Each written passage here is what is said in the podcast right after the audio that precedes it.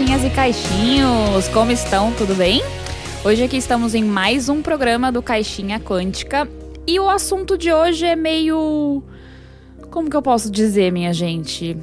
É um assunto meio descontraído, vamos dizer assim, mas posso dizer que vai ser sobre RPG, sobre três RPGs muito legais e a gente vai discutir sobre eles aqui. E quem tá comigo hoje aqui nesse Caixinha Quântica, nesse episódio?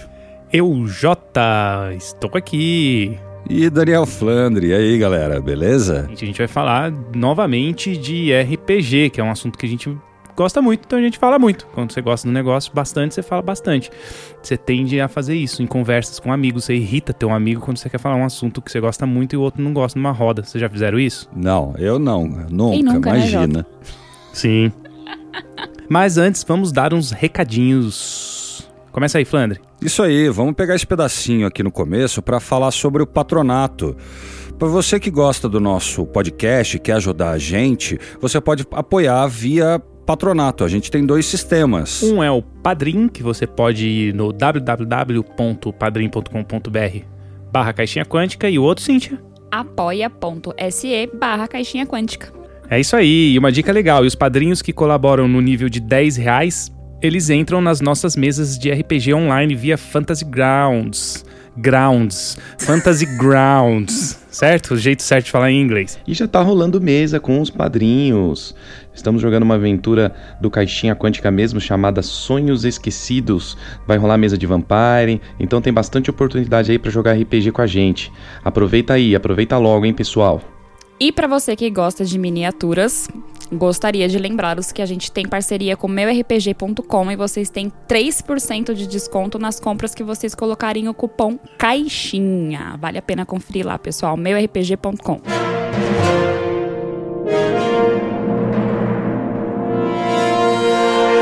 Então vamos entrar lá no assunto do nosso podcast de hoje. Vamos falar aí de tipos de RPG, cada um vai falar, puxar sardinha pro RPG que mais gosta. Eu vou falar do Dungeons and Dragons, que é o sistema que eu mais gosto. É, eu gosto de vários sistemas, na verdade, né? Não que eu não goste dos outros, exceto o RPG da vida real, né? Aquele RPG que você tem que pegar ônibus, você tem que pagar boleto, trabalho, né? RPG, pagar boleto. Esse RPG da vida real eu não gosto muito não. Mas os fantasias, essas coisas assim, eu gosto. E a Cintia, qual que você mais gosta? Ah, eu gosto do RPG mais de storytelling, né? O que eu vou puxar a sardinha hoje é o The One Ring. Acho que os ouvintes já devem estar careca de saber que é o que eu mais gosto. Então, se tratando desse tópico de storytelling, o que fica para mim é o The One Ring e a gente vai falar um pouquinho dele hoje. É, e eu vou ficar no lado do Vampire. Vampire, Werewolf, aqueles RPGs onde você não precisa ter tanta rolada de dado, não precisa ter tanta regra, você sai jogando e conversando e contando história que o negócio funciona. Então vocês viram que vai ser uma briga aqui hoje, né? Os três contra os três aí, hein? É, sai na mão, cara. Bom, posso começar então. É o seguinte, assim, o que, que vocês acham? Cada um tem puxa mais, a começar pelo nome que os livros dão para cada mestre, mestre entre aspas, né? O D&D é chamado de Dungeon Master, em português, é, você traduz mestre da masmorra, que não é essa tradução, estou traduzindo literal. E cada um desses sistemas tem um, um nome dado para o mestre de acordo com o estilo que ele tem. Então, The One Ring, como que é, Cynthia? Lore Master. Olha só, The Lore Master. Traduz aí, Lore Master. É, Lore Master, se for traduzir ao pé da letra como o J fez, ficaria mestre do conhecimento, teoricamente. É, e como o The One Ring a gente fala muito de terras, de lugares. É... Terra-média, né? Tolkien. Sim, exatamente. Então acho que é por este motivo que abrange mais esse tipo de conhecimento, de terras mesmo. É, porque o cara no, no, The One Ring tem que saber um pouco de lore, né? Que é, o, que é o lore do Tolkien ali, do mundo, do mundo do Senhor dos Anéis, né? E você, Flandre? Então, eu sempre fui muito mais ligado nesses tipos de RPG com muito mais contação de história, narração. Eu sou muito apegado a essa coisa narrativa, sabe? De um mestre conseguir, por exemplo, cativar alguns jogadores, alguns aventureiros, sem ter jogado quase nada, mas escrevendo uma cena, colocando detalhes daquilo que está acontecendo. Já começa a pegar as pessoas ali, sabe? É, no sentido de puxar para dentro daquela história. E eu te, acho, uh, tenho a percepção que jogos com muitas regras e muitos dados, e uh, no exemplo, por exemplo, do DD, eu acho que tem certas coisas que perdem sabor nisso, sabe? As pessoas estão muito mais vezes preocupadas com o dano que deu na arma, com o dobro combar e XY do que o que está acontecendo em volta, o ambiente. Então eu acabo puxando a sardinha pra esse lado aí. É, até por isso que você tem o, o quadro, né? Fazendo um jabá aqui do jabá do jabá, que é da gente mesmo. O jabá da gente a gente pode fazer, se chama autopropaganda. É, então, você tem o quadro do Contos do Jack, né? Tanto que você gosta de contar histórias né? Você conta histórias e mesmo. E agora sim é jabá, porque na verdade eu trabalho como dublador e narrador, então eu acabo utilizando esses dotes aí para gerar conteúdo aí pro Caixinha. E obviamente acaba é gostando muito. o podcast não é trabalho, né? Ainda não, né, gente? Porque ainda não paga as contas, a gente tem só gasta com esse negócio. Já falei sobre isso em outros só episódios gasta. aí, mas isso aí deixa mais para frente. E aproveitando que o Flandre falou aí sobre storytelling, como eu falei, o The One Ring, que é um dos RPGs que eu mais gosto, falam também muito sobre storytelling, conta muita coisa, né? A gente que gosta muito de O Senhor dos Anéis, a gente vai muito pro lado do storytelling por já, por já conhecer a história do, do Tolkien. É, só que quando a gente fala de lore master, que é o conhecimento da Terra-média em si, tem bastante exploração, que é uma coisa que também me puxa bastante pro, pro The One Ring exatamente por esse motivo. Eu, particularmente, não que eu não gosto de Vampire, muito pelo contrário, eu amo esse RPG. Inclusive, eu preciso jogar ele mais vezes. Eu tenho um livro aqui, eu preciso ler também. Hum. é, não é que eu não goste de história, eu gosto muito, principalmente quando qualquer RPG, na verdade, seja Vampire, ou The One Ring, ou D&D, ou qualquer outro, que tem a história. Eu gosto muito, mas eu sou cativada pelo ataque, então eu gosto muito de rolagem de dados também. Mas é por isso que eu acho que você gosta mais do The One Ring do que qualquer outro RPG, porque ele, é, ele tem uma, é, um, um balanço, um equilíbrio legal entre o storytelling e as mecânicas, né? As regras, assim, que nem o Flandre fala, de muita regra, muita mecânicazinha de, de game design, né? Então, assim, é, ao mesmo tempo que tem que ter um conhecimento um pouco. Não vou mentir, hein? Pra jogar The One Ring tem que ter um pouco de conhecimento da Terra-média, senão fica um pouco chato. Você tem que. O mestre tem que saber. O Lore Master tem que saber incluir é, uma ambientação para os jogadores de, de Terra-média. E, e acho que o The One Ring ele traz isso. Além, você tem muito teste assim de perícia também. É, bem puxado assim, eu acho assim, me lembra a mecânica do dado, que é um D12 mais os D6, assim, um pouco do, do Vampire, né, Flandre? Sim, é, essas mecânicas acabam sendo um pouco. Uh, cada um vai ficando um pouco parecida com a. Com uma, cada um com outra, né? Vai juntando grupinhos assim. Por isso que eu acho que, por exemplo, dá para separar bem o tipo de jogo que você gosta é aquele do D20. Fica muito claro isso. Aquele bem épico, onde você, quando você tira um D20, você quebrou tudo, quebra a mecânica do jogo e faz coisa impossível. Se você parar para pensar, no Vampire isso não acontece. Porque a mecânica é feita de uma maneira que só vai fazer isso se você tiver um personagem muito evoluído. Você não faz com nível 2, 3. Você tem que conseguir sucessos que são literalmente, pela mecânica, impossíveis para personagens simples. Enquanto que a gente está cansado de saber que no D&D você pega um personagem level 4, você comba lá para dar 38 de dano num hit ali, que você fala, ah não, bicho, para. É, exatamente. O legal que eu gosto do Vampire também é que nem tudo precisa de rolagem de dado, né? É isso. Vamos todo mundo você... pro meu lado. O Vampire vai ganhar hoje. Vamos aí, gente. Não, não é briga não, é gente. briga sim. Foi briga, é briga, esmaga. Esmaga porque comba aí, ó. Tirar 38 de dano. comba. Não, mas é um ponto legal do, do Vampire é exatamente isso. Que, por exemplo, no One Ring e no D&D, ou Pathfinder, ou qualquer outro RPG, é, você precisa de uma rolagem de dado para ter um sucesso, por exemplo, no encontro. Sim. E no Vampire, às vezes, você não precisa desse sucesso para você não. poder falar ou ter uma ação. Não. E isso é muito legal. Sabe uma coisa que, que no, Vampire, desculpa te interromper, mas é que me lembrou de uma coisa. No Vampire, às vezes, o que é sucesso automático é mais automático ainda. O que, que eu quero dizer? Se você uh, pula todo dia de, sei lá, de um prédio, aquilo passa a ser o seu normal. Então tem coisas que simplesmente você pula. O cara, sabe aquelas coisas que D&D você fala assim: "Ah, eu quero procurar aqui. Ah, joga o dado aí. Dificuldade 14, vai". O, um, um jogo de vampiro, o cara simplesmente fala: "Tá bom, procura. Tá, você achou". Porque qualquer um conseguiria, sabe? Não é tudo no dado que você vai gerar um crítico, sabe? Sim. Tem aqueles você joga bastante dado no, no Vampire também, não bastante. Não, acaba assim, tendo as mecânicas do Vampire. Mas tem é. o pool lá, né? O, o pool, a, o, o, mestre que monta o pool de dados que o jogador vai jogar, então, né? É, Dependendo é, da ação que ele quer isso, ter. Exatamente. É assim, o, o jogador faz uma pergunta, tipo. Ou então descreve uma ação, né? Você fala assim. Sei lá, João, descreve uma ação aí. Você tá no meio de uma batalha e você vai descrever a ação para jogar. Batalha não, né? Não é um bom exemplo de pool, mas uh, você tá no meio da cidade e você pode fazer o que você quiser. O que você quer fazer? A tua pergunta vai gerar dados, entendeu? Não é não é assim, ó. Ah, eu quero pular, então ah, usa força. Não. Você, vai, você pode detalhar muito mais. Por exemplo, ah, eu tô na cidade, eu quero então hackear um sistema de informação para tentar achar um contato onde consiga subornar alguém para poder entrar na camarilha, por exemplo. Você pergunta isso. Num jogo de D&D, você faria um hack, certo? Pronto, hackeou, acabou. Aqui no Vampire, normalmente você vai fazer o quê? Você põe uh, uma habilidade junto com uma, com uma uh, propriedade. Você põe soma uma coisa da outra. Então você pode fazer inteligência com hack, sacou?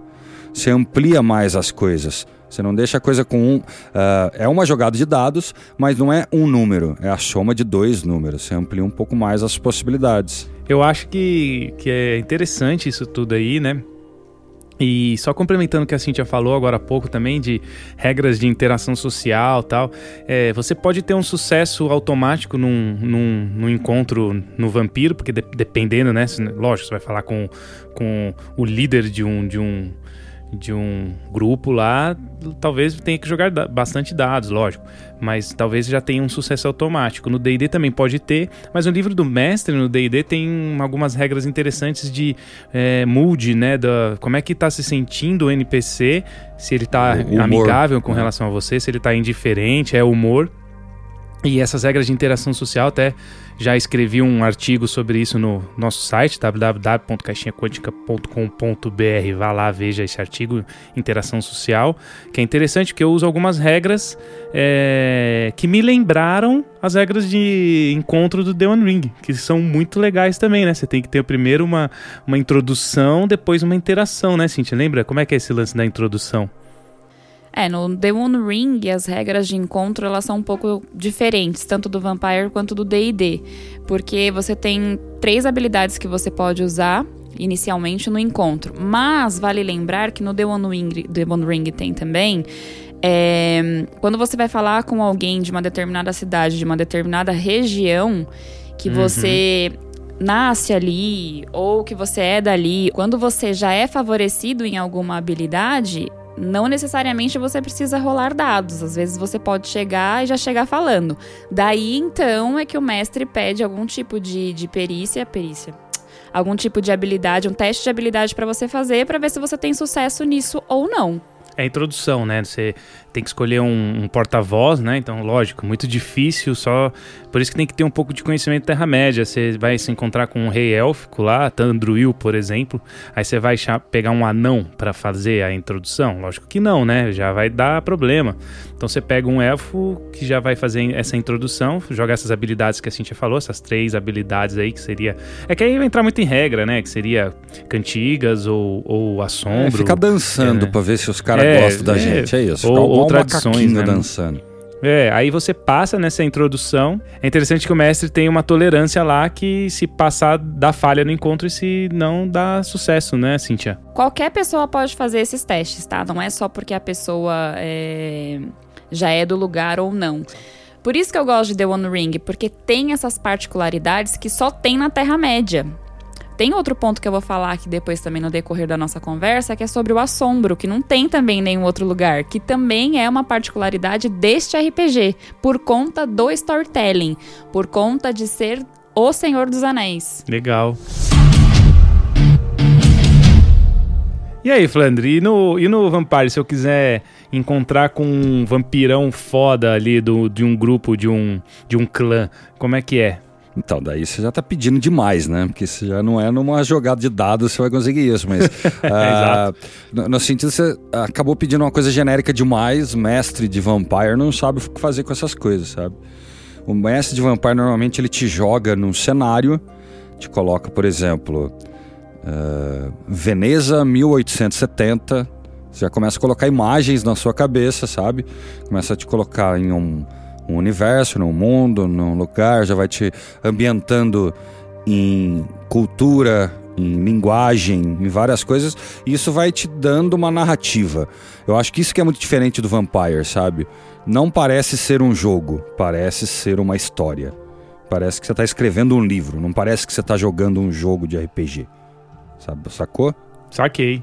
Interessante, porque assim, no Dungeons and Dragons, é, você tem um, um, uma gama maior de regras, né? De, de, de crunch ali, um pouco maior, né? Você pode.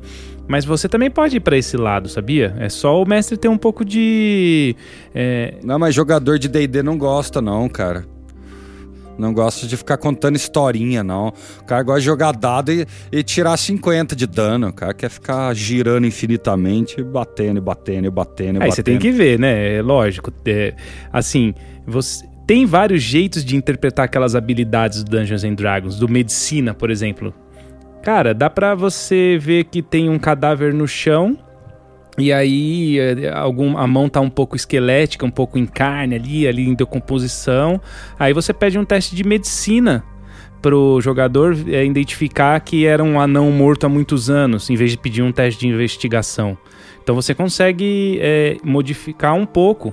Então, um, um, jogador, o jogador médio de D&D já dormiu, já tá querendo matar a caveira já na machadada. É, sim, Eu tô sim. querendo dizer talvez da impulsividade do jogador que gosta de D&D, sabe? Tudo ele tá querendo jogar dado para resolver aquela coisa e vencer, ganhar, e vencer, ganhar. Parece que é isso, entendeu? É o famoso eu ataco. Isso, Vem um nossa. eu ataco. Fireball, Não, mas assim, sabe? Essa história. É, né? mas é legal, assim, é, é, é, é gosto. Assim, eu tenho um, um, uma afetividade grande com o Dungeons and Dragons, foi, o, foi o RPG que eu comecei, então também tem é, um, um negócio meio sentimental, mas... É, não é porque, porque para mim jogar um monte de dado e atacar pra caramba é gostoso, eu gosto bastante. Né? Cíntia também adora combate. Não, não, não vem, não, vem, não vem também tirar do seu lado, não. O que a gente tá falando é, é muito claro. Você é apaixonado por D&D e não larga o pé. A Cintia é muito mais em The Ring e eu o Vampire barra Werewolf. Entra também, viu? Pode ser... Vampire. Mas não que a gente não gosta entre si dos RPGs aqui, hein, gente? Ninguém tá defendendo nem, nem metendo pau no não, outro, a gente hein? Que fique aceita, bem claro. Não que a gente goste, a gente aceita. É diferente. Por exemplo, fala aí, Cíntia, se você pudesse escolher, você não jogava só The One Ring? Eu jogava só Vampire, cara. Eu, se eu pudesse, realmente se fosse para escolher sempre, eu sempre jogaria The One Ring. É fato. Aí, ó, porque eu gosto de Senhor dos Anéis. É, então, gosto dos livros, eu gosto da história, eu gosto de como é a narrativa de toda a história do Senhor dos Anéis. Então, poder jogar dentro de um ambiente é, que você conhece, que na verdade você já está mais habituado e que você é apaixonado, é muito mais legal. Devo dizer que é muito mais legal mesmo.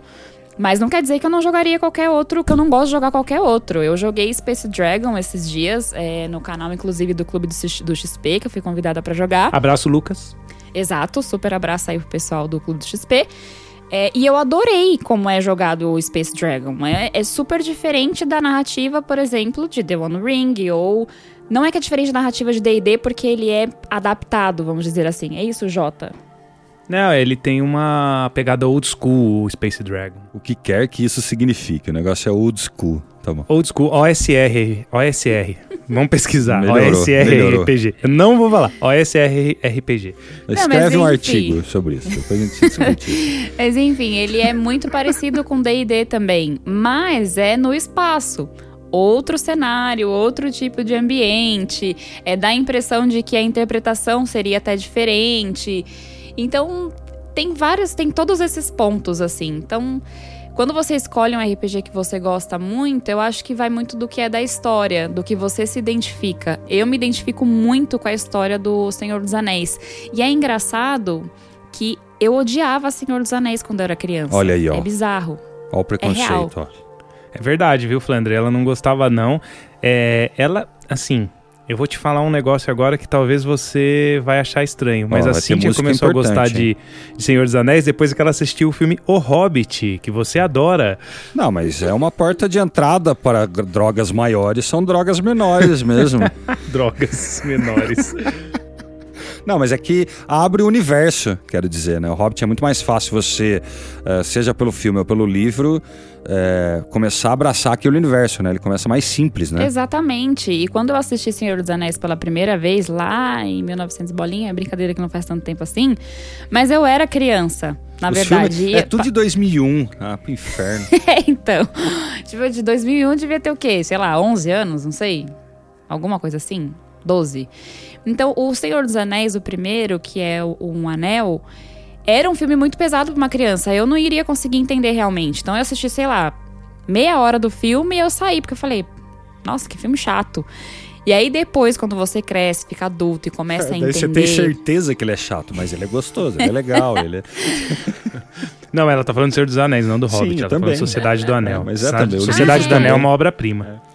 Eu falei um anel, né, gente? Mas é a Sociedade do Anel que chama o filme.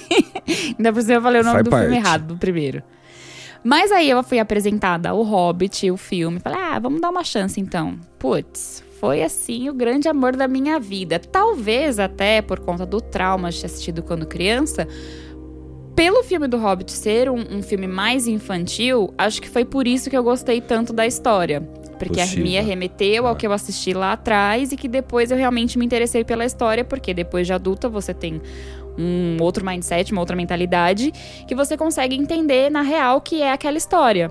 E é maravilhoso, tanto que, putz, The One Ring pra mim é fantástico, é incrível. Tudo que envolve o Senhor dos Anéis pra mim é muito legal, tudo, todos os livros, o todo o, o RPG em si, a história, cenário, Terra-média, enfim, tudo, gente. É, aí já passa um pouco do limite, já é fanboy, né? Daí, tipo, aceita Tipo tudo que isso. vem, né? Ah, vocês estão falando de Tolkien, né? Puta. É a melhor cara de fantasia do Eita. mundo, do universo. Não, vamos anotar aqui, ó, que é, por mais de uma vez você faz isso no meio dos episódios, eu não lembro de anotar, que é fazer um episódio pra gente falar sobre o Hobbit. Daí vai ser eu contra os dois. Ah, aí. você vai é destruir o filme, cara. Não, não vou não, não é tanto assim, não. João Paulo fica ali no meio termo, Eu sou meio termo. Dá aquelas Não, é, pedradas. assim, é, a trilogia pra mim do Senhor dos Anéis, ela é maravilhosa, o filme. A trilogia do Hobbit, eu sou meio termo. Eu Sei. sei que ele puxa pro ruim, entendeu? Eu sei que dá uma puxadinha ali pro ruim. Agora o Flandre, ele, meu, ele vai não, falar. não é tanto. Você deve estar me confundindo talvez com alguém que você pegou e falou tão mal assim que quando eu falei um ou duas coisas a mais, você acha que eu teria falado todas as coisas. Não é isso. É que o principal problema que. Por que três filmes, cara? Não, É isso vai ficar isso, pro é podcast isso. do, do Hobbit. O resto até Vai que ficar. dá pra engolir. Vamos fazer. Tá aqui, ó, Aliás, tá o próximo, anotado, ó. vocês querem? Ó, ó, Pessoal, tendências vocês querem aí RPG podcast sobre o trilogia Hobbit. Hobbit? ó.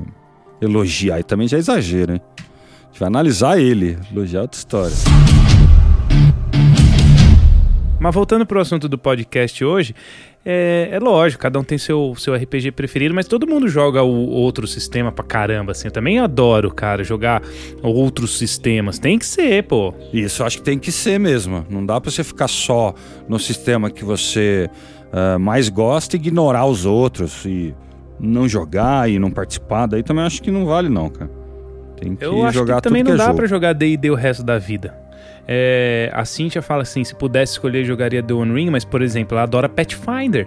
E o Pathfinder 2, o 2, né? O Pathfinder 2 é, tem três vezes mais regras que o Dungeons and Dragons. Sim, exatamente. São dois extremos.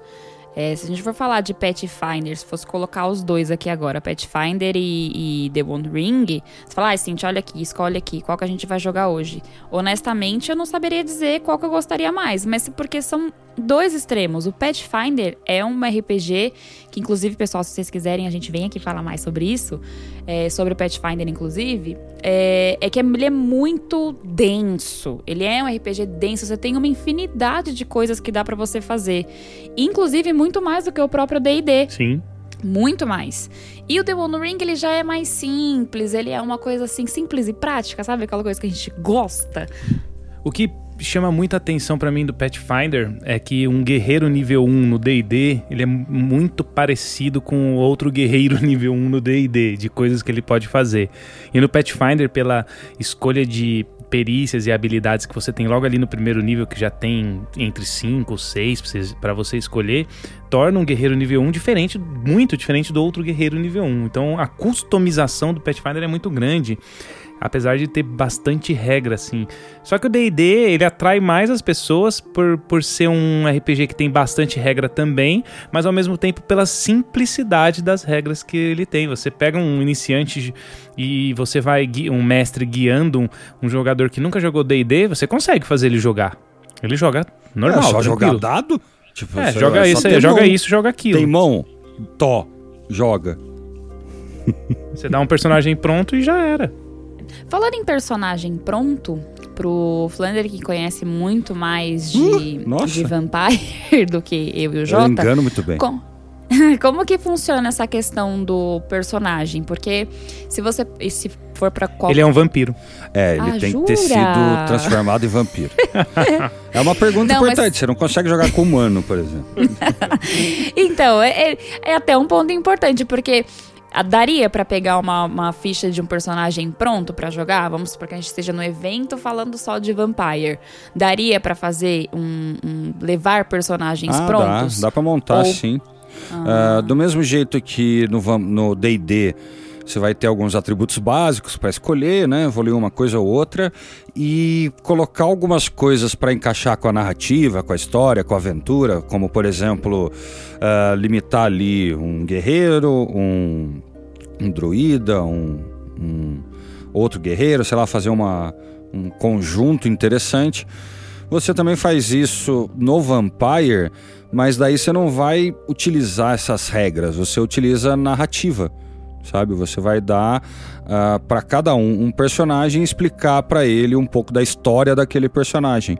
Então você já entrega tudo meio que pronto para o cara jogar e não só a ficha, mas uh, personagem em si, não sei outra palavra para falar isso, mas é você tem que fazer o, o jogador entender o personagem, não só a ficha que ele tá ali na frente, entendeu? É, então, é isso que eu até vejo como diferença. Porque no Vampire você precisa. Lógico que no DD e qualquer outro também.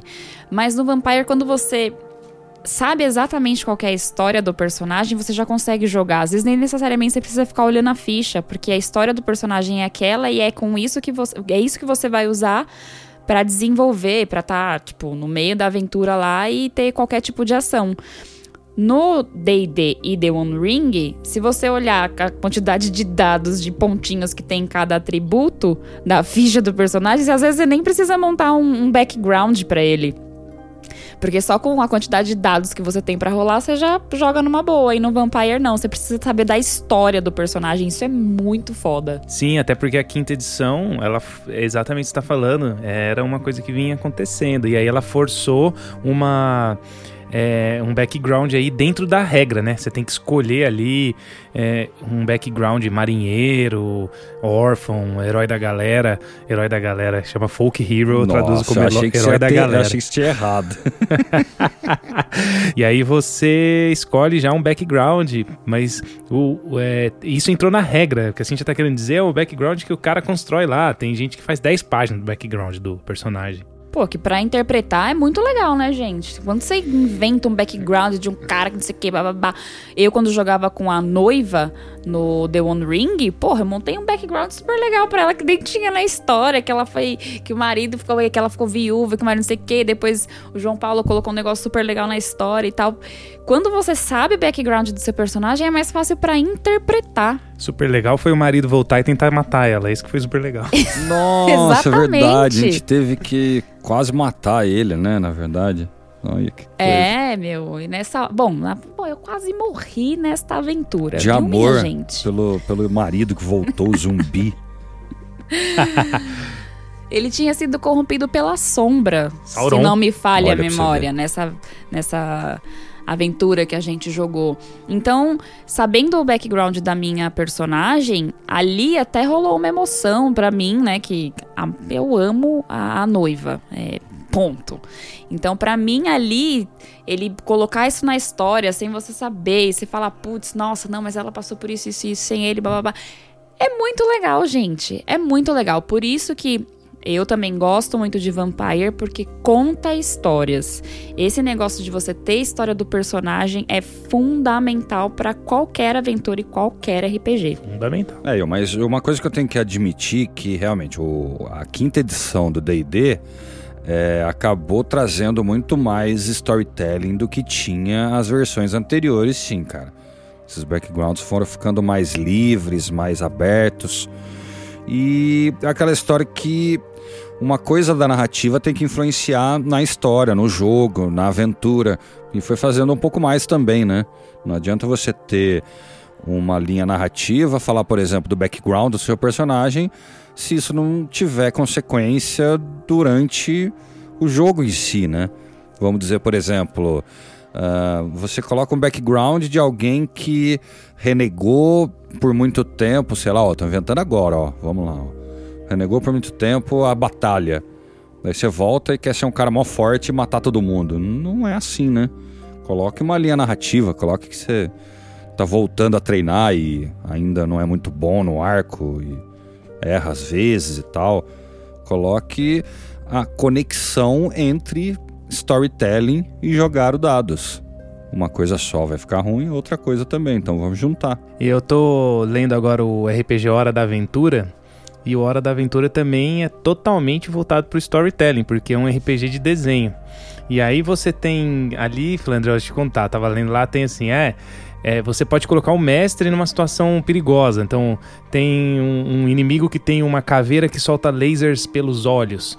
E aí, a hora que a caveira caiu no chão e quebrou, o jogador pode falar assim: é, mas na hora que quebrou saiu um espírito do mal. E aí o mestre que se vira. O jogador tem influência na história. Olha que legal isso. Isso é muito bom, hein?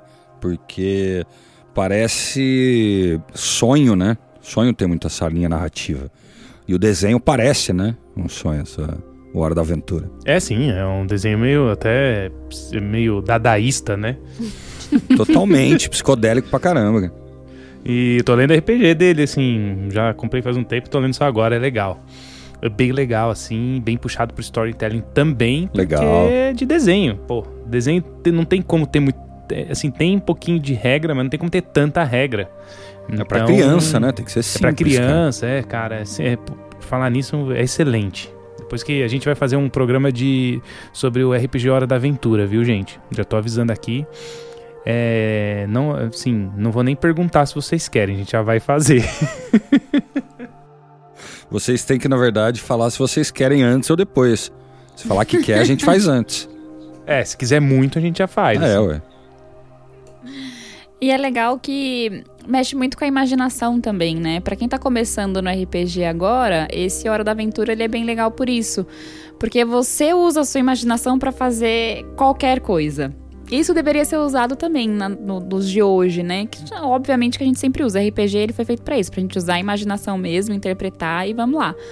Mas não é tanto. Quando a gente joga RPG hoje, principalmente no online, assim, é o que eu sinto mais. É mais difícil para você ter de fato uma interpretação e ter uma imaginação em relação ao seu personagem, porque geralmente é sempre one shot. Eu, particularmente, amo campanha, exatamente pelo motivo que a gente estava falando aqui há pouco. Que você consegue montar um background.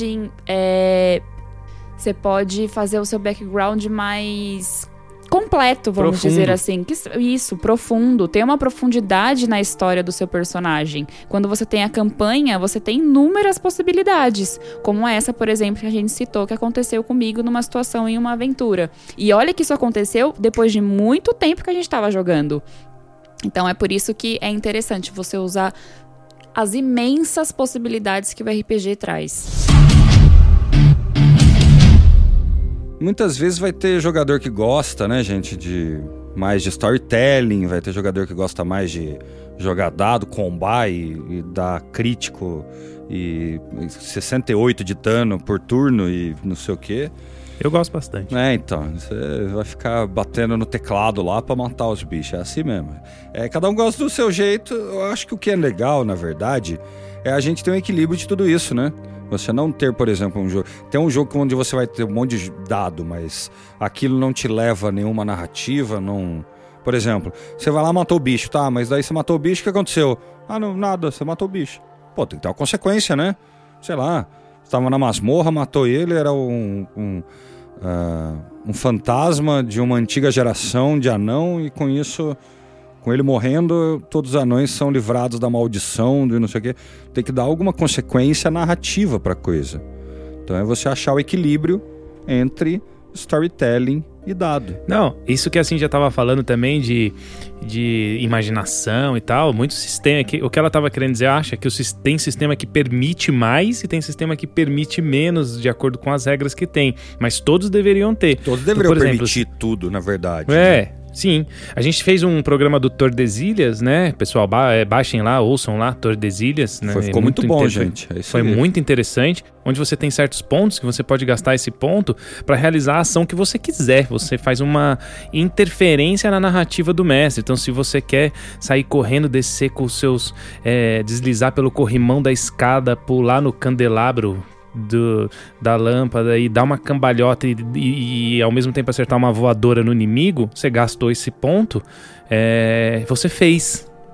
É legal que o personagem consiga fazer esse tipo de Daí coisa. Você quebra a mecânica toda, né? Você quebra. Quebra, mas, o você, jogo. mas a- o parte, né? ponto, o ponto do heroísmo lá, esse ponto que você tem, você vai gastar ele. É uma Não, mecânica. faz parte, faz parte do jogo, mas, mas acaba bugando diferente dos outros, né? Vai bugando a gente. É mais complicado fazer isso num Dungeons and Dragons, mas dá, o mestre vai fazer uma combinação de jogadas que é ac- acrobacia, né? Então você, então dá pra fazer também. Então todos os RPGs, pessoal, dá pra fazer essas coisas. Basta ter a imaginação pra fazer. É, e o mestre também não colocar, tipo, um nível 20, né? Ai, quanto faz? Eu quero fazer isso aqui, mestre. Ah, tá bom, pode rolar aí o dado.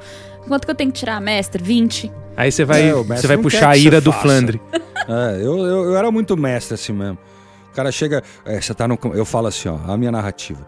Você tá numa caverna, tem vários cantos escuros, você tá entrando, tem goblins lá, você começa a ouvir ah, barulhos ao fundo. O que, que você faz? O que, que eu vejo com meus olhos argutos? Cara, você tá numa caverna, tem um monte de curso, você não vê nada, velho. Não usa. Suas vantagens não vai resolver. É, a tua criatividade vai resolver, não suas vantagens. É, você não é um vampiro, pô. É, não, você não, não é só isso. Você não é um, um, um Superman, tá ligado? É isso que é. Às vezes é complicado, por, porque pra ser épico, então o cara é. Não, não, mas eu sou elfo. Tá, mas também não é uma. é, sabe, uma visão completa que você vê raio-x e entende tudo e sabe de tudo. E... Então talvez o RPG clássico DD busca um pouco isso dos jogadores e fica um pouco forçado pro épico, pro medieval. E eu acho que força um pouco a barra, sabe? Um guerreiro, quando ele não tá guerreando, ele é só uma pessoa. Ponto final. Mas é um, mas é o estilo de RPG do Dungeons and Dragons, Ah, fantasia então, medieval fantástica. Isso.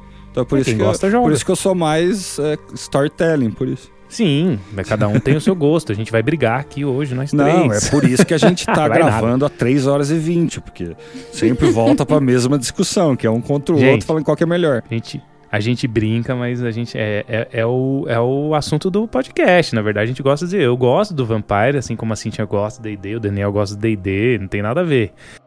É, 68 vezes no episódio a gente vai estar dando um porrada no outro e depois limpando o pano um pro outro, né? é uma bom isso. E vale lembrar também que a questão da interpretação em qualquer RPG é muito importante, seja, Exato. seja do mestre ou seja do jogador. É, isso in- influencia diretamente, é uma via de mão dupla, né? É, ué. O jeito que o jogador interpreta in- é, interfere no, na história do mestre, ou o jeito que o mestre interpreta interfere no, no jogo em si. E Então a interpretação é muito importante né? de ambas, exato, de ambas as partes. E o mestre também ser flexível em algumas coisas também, né? Tanto, lógico, o jo- o jogador ele sempre vai ter uma ideia assim mirabolante pra querer fazer. E óbvio que sempre vai ter, que tem que ter sim as suas consequências e tudo mais, afinal de contas é um jogo, né? É, mirabolante ou estúpida, né? Na verdade, eu acho que a grande maioria das vezes é estúpida. A gente acha que é mirabolante, né? É, na maioria das vezes é umas ideias assim. ah, fala, lá. Não, a gente, como jogador, a gente acha que pode tudo. Daí enfrenta o dragão, daí o, boi- o mestre fica dando boi. É, eu ia matar vocês, mas daí cadê o resto da aventura? Então é melhor não matar, não. Ah, Uma vez aconteceu isso no The One Ring, né? Vocês, a gente jogou oito. A gente fechou um livro de aventuras oficial lá do, da Cubicle 7, né? Paga nós. E chegou no, no, no último lá, tinha um dragão. Eu, eu não sei, vocês jogaram tão bem, eu lembro disso. Vocês jogaram tão bem o, o livro todo. Pra chegar na hora do dragão, vocês interpretar tão merda. que era pro dragão ter matado todo mundo. Mas eu pensei, caramba, meu, tanto trampo. Os caras chegaram aqui e estão fazendo isso com o dragão. O dragão vai matar, era pra matar. Parecia Aí um eu- bando de criança aqui na minha É, frente. parecia criança, cara. porque. "Ô, ô, ô, o dragão, o dragão. Aí você fala, meu, Nossa. eu dei um boizinho ali pra aventura continuar, isso, né? Isso, isso é Porque- mal de Tolkien. Isso aí é, é o cara achar que todo mundo pode ser o Bilbo. Sabe? Exatamente. Não, não é assim que funciona. Mas foi bem legal. Depois disso rolou tal. Até porque não era um dragão mal, né? Mas é que vocês estavam. Eram. Cara, eu lembro disso, né? Eu não consegue nem falar. Mas você lembra dessa cena, dessa situação, né, Flandre? Lá foi ridículo. Depois, depois que eu fui pensar, cara, depois de ter jogado, depois de ter dormido, uns dois, três dias depois que eu falei, cara, peraí, gente, a gente atacou um dragão, é isso mesmo que eu tô pensando, cara? Não é um orc, cara, não é um troll, cara, tipo, não é um urso grande, é um- tipo, é um dragão e a gente foi pra cima do dragão É mesmo. que vocês estavam o pior muito. de tudo é que não teve um pra falar, ô gente, é um dragão, cara, não é pra gente estar fazendo isso. É que vocês estavam muito. Ah, a assim, gente tava isso é confiante. Uma coisa que pode... A gente tava forte. É, uma coisa que pode confiante. acontecer. Vocês jogaram a aventura toda, vocês, o personagem evoluiu, gente. Demorou um ano e meio, sei lá. Vocês estavam muito. Não, a gente chegou a subir acima, níveis isso pode mesmo, acontecer, cara. né? Verdade. Não, O é, personagem sobe muito... o poder à cabeça. Ah, exatamente. Ficou muito... ah, como é que fala? É, coque, como que seria em português isso? Tipo, com o rei na barriga, né? Topetudo, com o peito estufado. Chega na hora e fala, não, eu vou resolver. Quatro bestas atacando um- a porra de um dragão, velho. Ah, não. Aí é que tá a diferença do D&D pra um The One Ring, na verdade. Mesmo evoluindo bastante no storytelling, né, que é mais puxado assim, storytelling The One Ring, que você não evolui por níveis, né, você compra mais dados, você compra poderes. É, atacar um dragão é extremamente mortal. Já no Dungeons and Dragons, lá pro nível 7, 8, 9, 10, dependendo do nível de dificuldade do monstro, você já consegue matar um filhote de dragão, alguma coisa, entendeu? É, isso acontece bastante, de diferença entre é, esses RPGs. Você, mesmo jogando muito tempo com Vampire, você talvez nunca consiga matar o, o chefe de um clã, né, Flandre? Nunca. Você não vai conseguir, cara. Exatamente, talvez, essa ah, dimensão que a gente não conseguiu medir. Exatamente o que você falou. Acostumado com D&D. Ah, é só um dragão, cara. Acostumado com videogame, né? Pô, mato isso aí toda terça-feira à tarde, cara. Almoço, almoço todo dia, tá fácil. Enquanto que foi o que você falou. No mundo do Senhor dos Anéis, um dragão não é só um dragão, né, velho? Um dragão é um dragão, bicho. Você tá louco. Não tem toda esquina. É, gente, matar dragão acho que não é fácil em, em nenhum, né? Nenhum cenário é fácil matar dra- dragão. Tanto que no D&D tem que estar no nível 7, 8, 9, 10 pra matar um dragão. NPCs. Eu vou falar de The One Ring porque The One Ring tem os melhores NPCs. Lógico. Lógico. Gandalf, Radagast. Anéis. Na hora que a gente fica sabendo que quem chegou ali é o, o Legolas, nossa, você fica molhado. Você vai, caralho, é Legolas, velho. Exatamente. Legolas, Beorn, qualquer um desses. Daí o mestre, o mestre chega e fala assim: ó, faz encontro aí, fala oi, porra da gacha. Você fala, caralho, fudeu. Mija que que eu, que que eu vou falar, porra da gacha, velho? Não tem o que falar pro velho. O velho é sábio, já ouviu tudo, ele provavelmente já sabe o que eu vou falar, eu não tenho o que falar, vi. Você lembra que a gente jogou com meu irmão uma vez? Aí ele fez um teste de cantigas pro Radagast. aí ele começou assim: Ó, sabe o Radagast? Como pode nos ajudar? Aí eu falei: Caramba, meu, isso aí é sertanejo, cara? Você tava cantando assim Não, pro e o Radagast? mais épico foi que ele pegou um violão pra tocar. Isso Foi que é interpretação, cara. O cara tentou imitar, é, compor uma música na hora. Mas aí, gente, tá vendo? Foi sensacional. A gente Cara, se divertiu, a gente momentos riu pra épicos, caramba. Todo mundo lembra disso. Até hoje eu lembro dessa melodiazinha aí que você fez. O Radagast? E Como pode nos imagino- Eu ajudar? nem imagino como que ele tocou, porque eu não lembro do violão, mas eu imagino o bardo lá. Exatamente. É que não saiu meio, tipo, é, falando teoricamente de música, assim, meio esquema celta, né? Aquele negócio Não, de ele música bateu antiga. qualquer coisa no Saiu violão, meio sertanejão é, de mesmo. Mas tô falando que Radagast. a gente acaba ambientando, cara, até a memória, é isso que eu tô querendo dizer. A gente tava jogando, então na minha memória eu vejo a cena do personagem dele fazendo, e não dele fazendo isso, entendeu? É muito Exato, louco. isso. Isso é muito importante que você falou. Acho que dá um gancho legal. É, não é.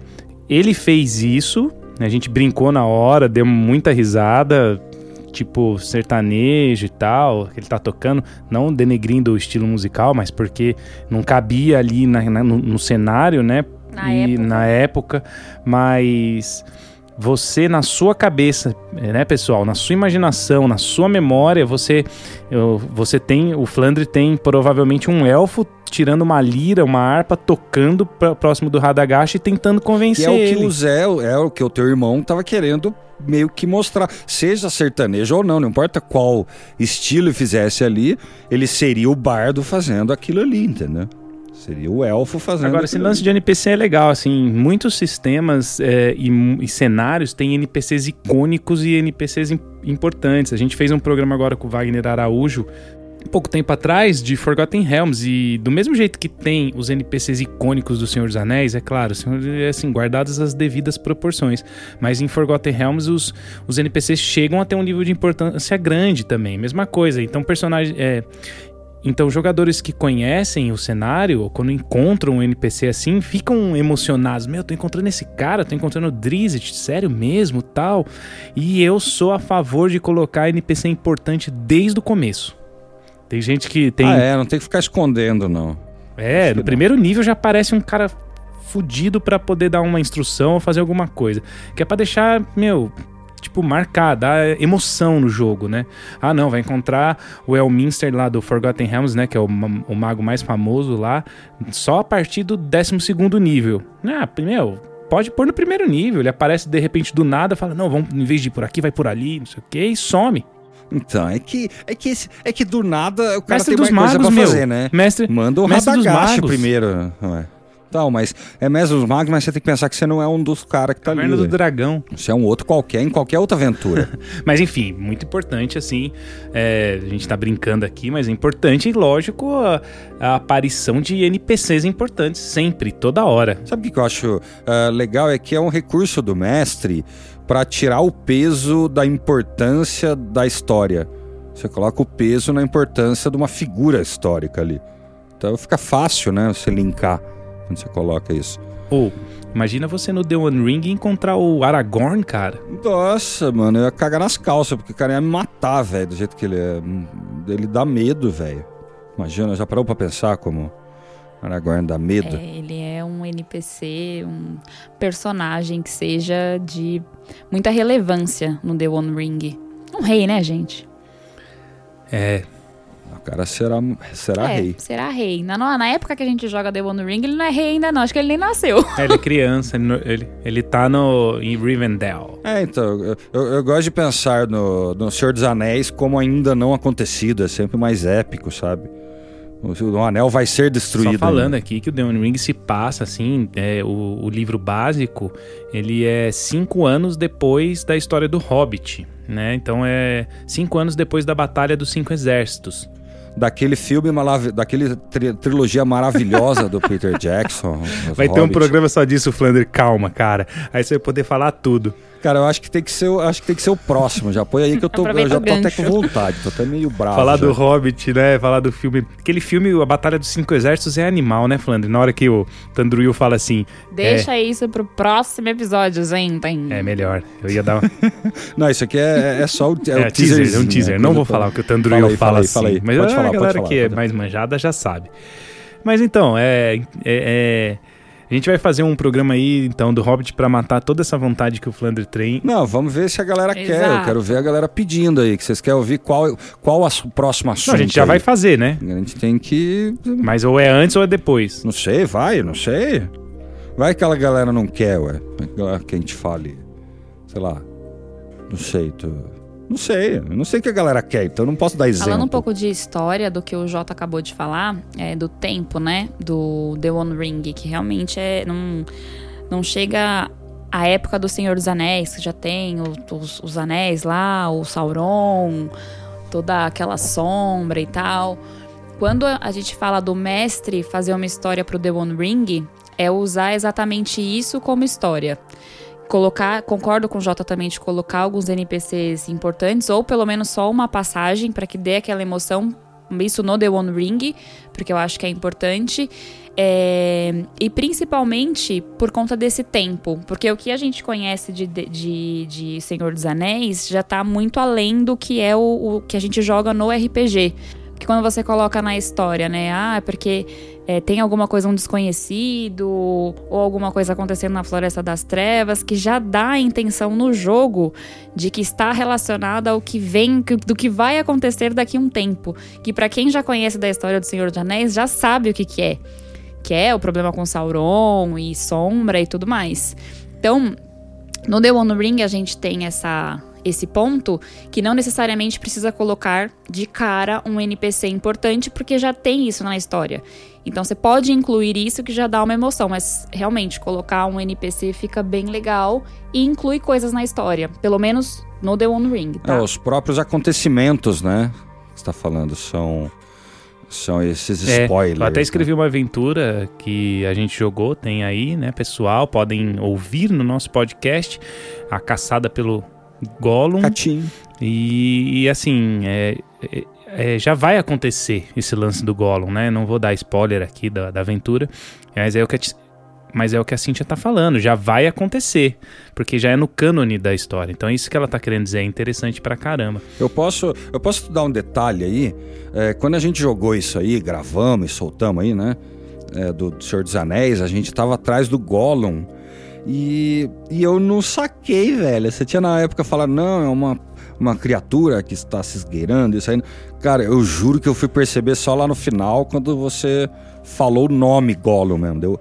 Nossa, Você não sacou? velho. Criatura Se asquerosa, você lembra? Ouvir, se você ouvir o episódio, eu faço, eu faço um ei, eu faço um, um barulho diferente quando você fala Gollum.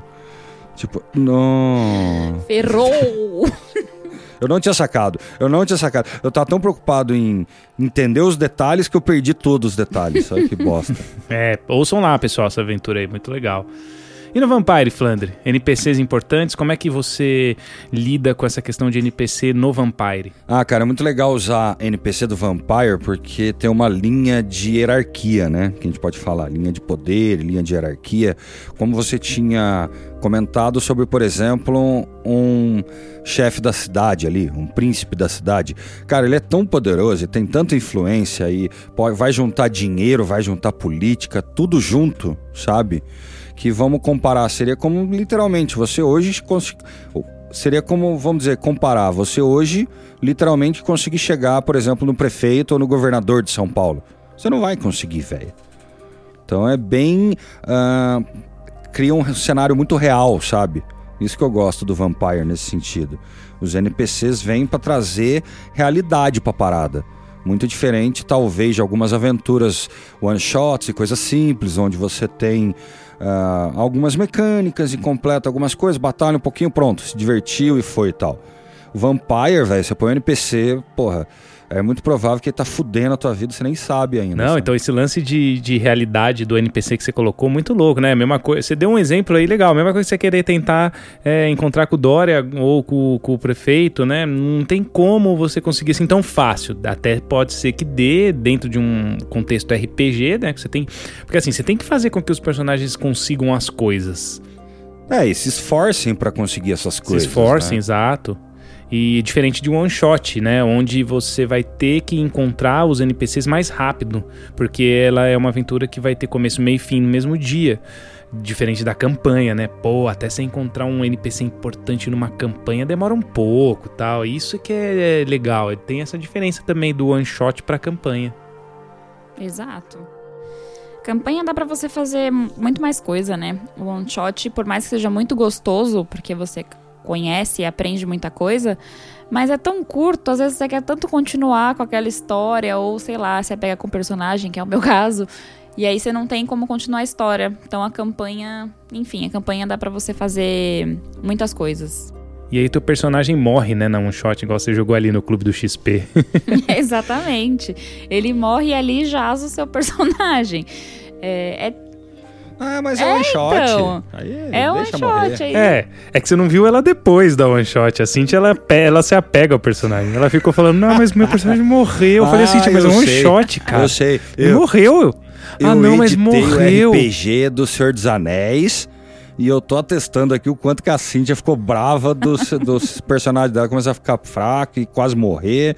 E não sei o que. Nossa, eu tava bravaço. Esse é um, esse, velho, esse é um problema com a. Cintia, cara. Ela se apega tanto a personagem que ela começa a ficar Não brava aceita, quando o personagem dela né, tá perder, morrendo ou tá é. próximo da morte, entendeu? É, mas ela fica brava de verdade. Eu também. É que eu finjo. Eu finjo que eu não tô. Mas eu também. Todo mundo, mas você vê na cara dela que ela não. aqueles Você 12 vê na cara... hit. Sabe o que acontece com a Cintia? Você vê na cara dela que ela não tá se divertindo na hora que o personagem de- dela tá morrendo. e, ela- e aí o, o RPG. que diverte e aí com como o é que personagem fica? morrendo? E aí como é que fica? Porque o RPG é um negócio de diversão. Se você vê que a pessoa não tá divertindo, então aí eu, eu Não, assim, mas- eu, eu, eu não vou. ma- Eu, como mestre, eu tô vendo na cara dela que não tá sendo divertida, aí eu não mato, entendeu? Mas assim. Ah, é, mas não vem não, que você nunca matou porque ela era muito foda. A minha personagem, gente, sim. Eu acho que não. Eu acho que não. O, o, o Jota deve ter dado boi pra caralho. Me dividiu na metade dano, tirou Sabe por uns quê? três, Porque a quatro Cintia não se hora, diverte com morte de personagem. E RPG trata-se de, de diversão. Não, gente, nada a ver. Eu me divirto mesmo se meu personagem tá morrendo. É que a diversão, ela fica num nível não. um pouco mais baixo. Eu mas eu estou me divertindo Eu, do mesmo eu broxo, jeito. eu broxo. Se, se o meu personagem morrer, eu brochei, eu fecho as coisas, eu vou embora, levo a bola junto. Ó, e- ó, é uma discussão interessante. Morte de personagem.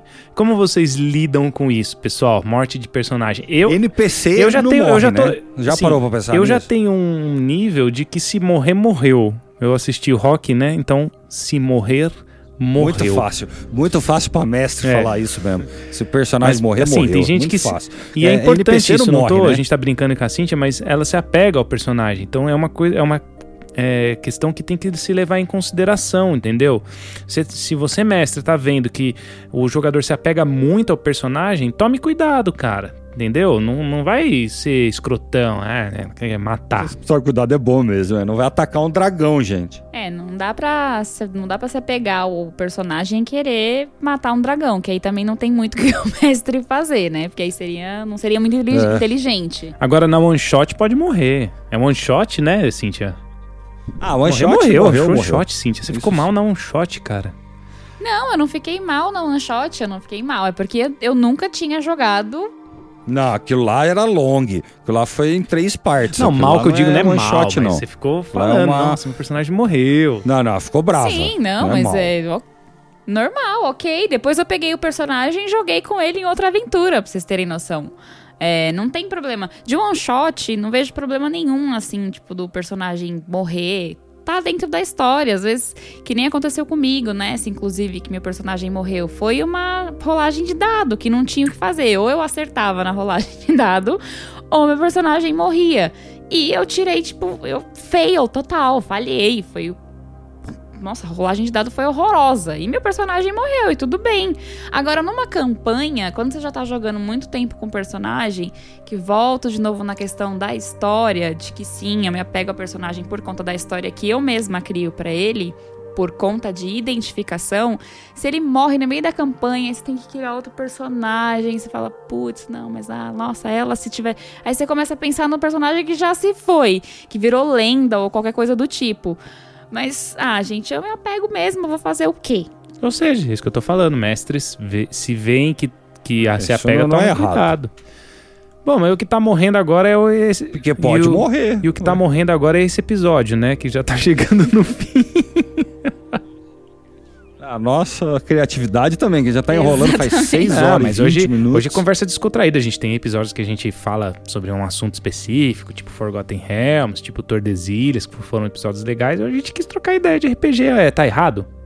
É, o que, o, que o Jota tá querendo dizer é que a gente não fez nenhuma pauta, então é um, papo É, livre. não, é. Na Vale escola, a lição que você mais gostava quando era criança não era tema livre? A professora entrava e falava, gente, hoje você vai fazer uma redação Era- tema era a livre. educação Você fala, Nossa, física. que legal. Não, é, é cara. o que eu mais gostava. Se a professora chegasse na sala e falasse, hoje vocês vão fazer uma redação tema livre. Nossa, mas eu broxava não gostava? De uma... Não, Eu não sei o que nunca fazer, gostei de não. redação tema livre. Eu gosto de ter um tema pra discorrer em cima dele. Agora se falar, ah, inventa aí uma, Eu um também. tema. Vai ser sempre quem sou eu. Me dá uma, me dá uma ideia. Mas tinha tema hoje, É, RPG, começa. storytelling, blá blá Minhas blá. férias. Ah, não, isso É. sim. Por isso, a gente foi Exatamente. desenrolando. A gente foi aí, ó, igual uma espiral aí. Fomos dando volta no mesmo É. assunto e, e E falando Gostei, várias paradas. Muito bom. Nossa, por mim faço vários de RPG assim, adoro falar de RPG. Bom, acho que é isso então, né, pessoal? Só isso. É meu tchau. E chegando ao final, vamos chegando aos recadinhos. Temos que falar, na verdade, quem ganhou o sorteio do meu RPG.com. Ganhou algumas miniaturas. Cenários, né? né? Foi o Rafael Camargo. isso, Rafael é isso? Camargo, parabéns. Isso, produção. Rafael Camargo. O cara isso. foi lá, representou, entrou no post, marcou dois amigos, a gente sorteou e ganhou, cara. Tá vendo? E vai ter mais sorteios aqui no Caixinha Quântica. Na verdade, vão ter vários sorteios. Então, fiquem Vários. espertos aí nos nossos posts, nas nossas redes sociais. Como é que é, Cíntia? Instagram e Facebook, Caixinha Quântica. E Twitter, Caixinha Quan. Todos com arroba, tá, gente? Segue lá, gente. É pra seguir com força, tá bom? Isso aí. Bom, deixar aqui meu parabéns pro Rafael. Espero que você se divirta e jogue muito aí com as suas miniaturas. E eu, pra finalizar, gostaria de deixar aqui pra vocês o seguinte: que não importa qual que é o RPG que você mais gosta. Aqui a gente falou porque foi o tema do nosso RPG, mas isso não importa. O mais importante de quando você senta numa mesa ou quando você senta no seu computador pra jogar online, seja um one shot ou campanha, é que você se divirta. Tipo, senta ali e fala, putz, agora eu vou mergulhar nessa aventura e eu vou me divertir. O RPG é muito isso, é diversão. Então, acho que esse fica meu recado pra vocês. E um beijo, vou ficando por aqui. Fui! Nossa, belo recado, Cíntia. Beleza, então também estou ficando por aqui. Até a próxima e um abraço. Eu também, Daniel Flandre, dizendo adeus e fique em casa. Valeu, abraço.